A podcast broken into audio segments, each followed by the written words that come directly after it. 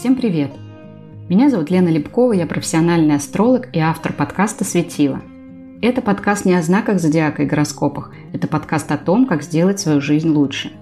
Вот уже пару лет я исследую, как поражение светил в карте рождения влияет на нашу жизнь. Поэтому десятками изучаю гороскопы людей и стопками читаю книги по психологии, коучингу и работе мозга. Здесь мы будем говорить, как гороскоп влияет на нашу повседневность и попробуем внедрить эти знания в свою жизнь. Иначе зачем они нужны? Вы любите фильмы про супергероев? Я обожаю. Супергерои добрые, справедливые и в любой момент готовы прийти на помощь. Бэтмен, Чудо-женщина, Железный человек, Супермен и Человек-паук – это мои любимые. Наша традиция учит нас, что сказка ложь, да в ней намек. Реально намек есть. И в случае с супергероями вот в чем он. Все они по сути своей спасатели. Но вот почему они спасают, давайте разбираться. Для начала определим, что у них общего. Богатство? Возможно. Чудо-женщина была принцессой амазонок и полубогиней. Железный человек был сыном оружейного магната. Да и Бэтмен тоже не бедствовал. Но вот Кларк, так звали Супермена, он не был богат в земной жизни. Да и Человек-паук жил в скромной семье. Значит, богатство отпадает.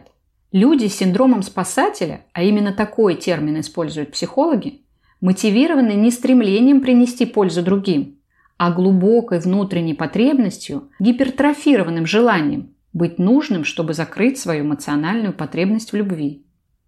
Откуда взялась такая потребность? Сейчас разберемся. Для людей с таким синдромом потребность помогать превращается в зависимость. Их поведение, как правило, не является бескорыстным. Спасая других, они понимают, что помогают в первую очередь себе, закрывая свои эмоциональные дыры. С точки зрения астрологии у таких людей поражены светила, элементы тематических домов и их управители. Такие поражения в первую очередь говорят о том, что у человека нарушена модель семьи. Развод или отсутствие родителей, неблагополучная семья, конфликты, насилие, созависимые отношения. Ребенок мог быть отвержен, предоставлен сам себе, но при этом вынужден решать проблемы взрослых, защищать или спасать мать, например. У наших супергероев, кстати говоря, общим является именно отсутствие этой самой модели семьи. Их объединяет детский травмирующий опыт. Судите сами. У чудо-женщины не было отца, ну, потому что он был бог. Мать и другие женщины ее царства все время готовились к войне, внушая Диане, так ее звали, что мир опасен. В ее случае, кстати, возможно поражение четвертого дома Плутона.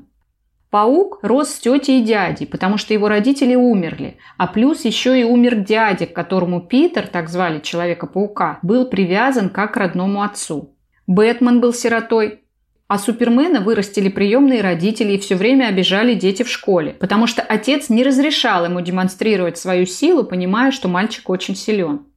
Мистер Старк, так зовут Железного Человека, практически не знал своего отца из-за того, что тот все время проводил на работе. Ну вот вам и общее. На основании этого можно предположить, что все эти супергерои имели в своих картах рождения поражение светил.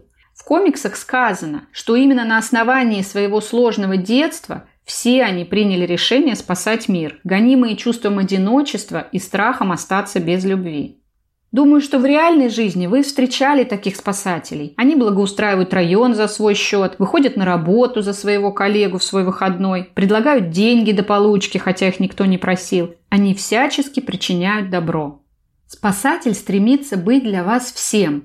Буквально. Он делает вместо вас, а не вместе с вами. В его голове он должен быть незаменимым героем. Поэтому такой человек с детства учится предугадывать, что необходимо другим людям. Спасатель готов взять на себя ответственность, желая поставить вас в беспомощное, зависимое от него положение, навязывая вам свою помощь, свое внимание, советы, участие, сочувствие и одалживая деньги. Он на 100% уверен, что вы в этом нуждаетесь.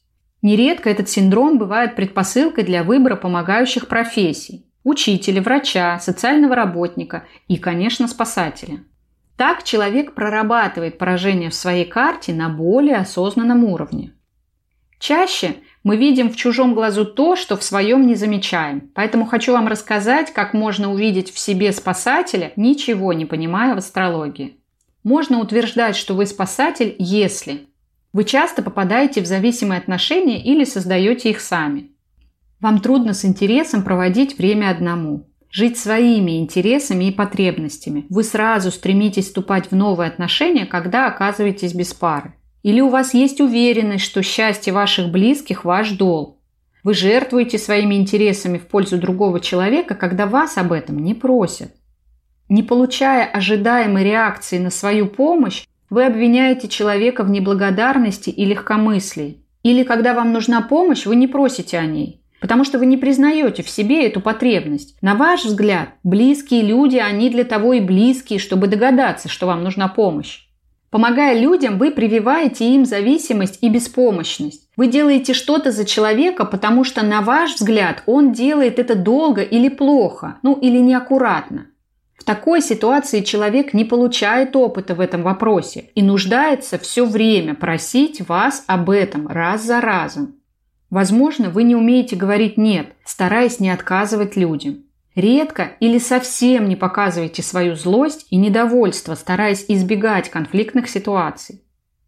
Проявляя заботу о других людях, вы забываете о себе, о своих потребностях, своих целях и своей самореализации.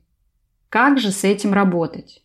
Первое и самое простое – начать спрашивать окружающих, нужна ли им помощь. И если нет, понимать, что все имеют право отказаться от помощи. Второе – осознать, что вы спасатель и пересмотреть модели своих отношений с другими людьми.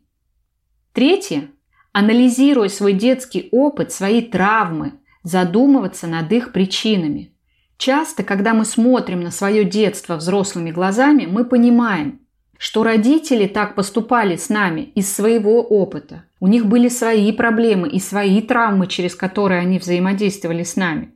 Четвертое – разрешить себе действовать, исходя из своих интересов. Это значит понять, какие именно свои неудовлетворенные потребности и уязвимости вы проецируете на других людей, пытаясь их исправить, хотя они на самом деле совершенно не заинтересованы в своем спасении. Но если вы не спасатель, а сами стали жертвой причинения помощи, когда вас активно пытаются спасти, навязывая вам решение ваших проблем, я предлагаю быть предельно откровенным со спасателем, не бояться ранить его чувства, открыто поделиться с ним своими мыслями, чувствами и переживаниями. Объяснить, что если вам потребуется помощь, вы сами ее попросите. Ключ к адекватной коммуникации – это обозначение личных границ. Чтобы эти границы определить, нужно ответить себе на вопрос, что со мной можно, а что со мной нельзя – это как при пересечении государственной границы. Есть четкие правила, и их нельзя нарушать. Принимать эти правила значит помочь и себе, и спасателю. Перед тем, как проститься, хочу напомнить, что звездочки и комментарии к подкасту – это очень важно. Они помогают видеть подкасты другим людям, а мне получать от вас обратную связь. За сим прощаюсь. Услышимся в следующем эпизоде.